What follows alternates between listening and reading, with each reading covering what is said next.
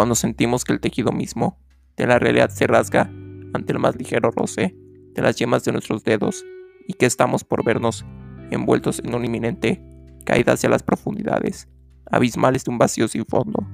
Pareciera que nuestros días están cerca de terminar abruptamente. Queremos retroceder, huir, escondernos, luchar o cualquier cosa para resanar las grietas que se extienden por todo el cascarón de la realidad.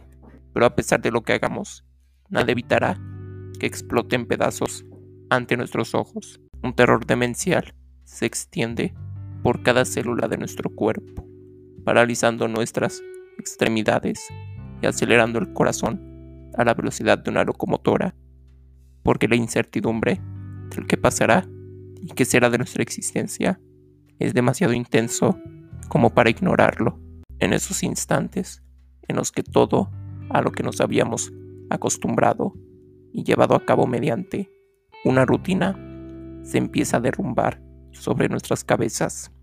Sentimos que no sobreviviremos ni lograremos salir adelante después de aquel desastre. Una vez que el cascarón de la realidad que habíamos armado a nuestro alrededor se hace polvo y desaparece en la nada, arrastrado por la brisa del viento, una funesta tristeza y un penetrante dolor se extiende por nuestras venas, igual que un veneno. Ahora la tristeza se convierte en una segunda piel y el dolor se transfigura en un ensordecedor sufrimiento, mientras la imagen de nuestra ahora inexistente realidad se fija en nuestros pensamientos con una abrasadora intensidad. Sentimos que nos hundimos en las silenciosas y ensombrecidas aguas de una fosa oceánica, de la cual se nos figura que no podremos salir nunca, en lo que nos vamos apagando poco a poco, hasta tornarnos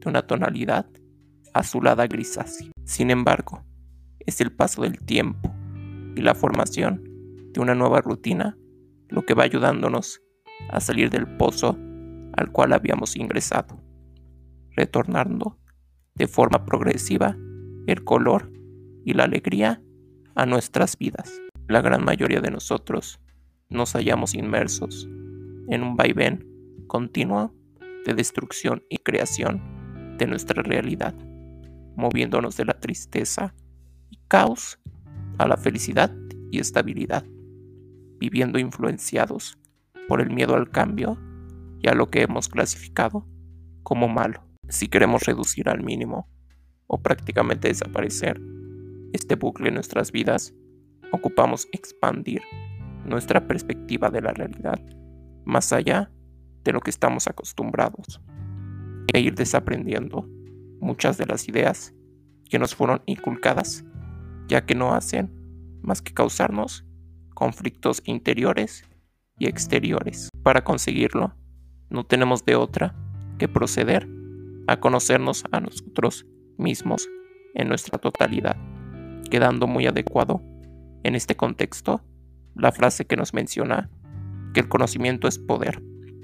Esto debido que al conocernos nos veremos revestidos de poder sobre nosotros mismos, a pesar de que la clave de nuestra felicidad y estabilidad se encuentren detrás de estas palabras llevadas al terreno de juego, no son para nada sencillas de seguir, ya que requieren de una tremenda fuerza de voluntad y valentía por nuestra parte. El tremendo dolor y malestar que representa este proceso de autoconocimiento es la causa del miedo generalizado y paralizante que nos frena o hace retroceder a nuestra zona de confort sin miramientos de ningún tipo.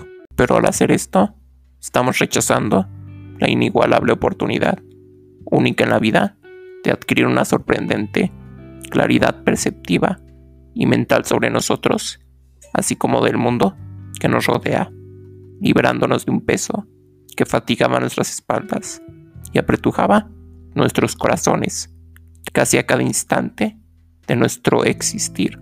Por último, antes de tachar mis palabras de falsas o desecharlas en la nada del olvido, les recomiendo que primero procedan a probar lo que he dicho en este capítulo o en los otros anteriores y verifiquen si para ustedes tienen algún beneficio en sus vidas. Bueno, eso es todo por este capítulo. Espero se les haya hecho interesante y les sea de ayuda en sus vidas. Hasta el próximo capítulo. Muchas gracias.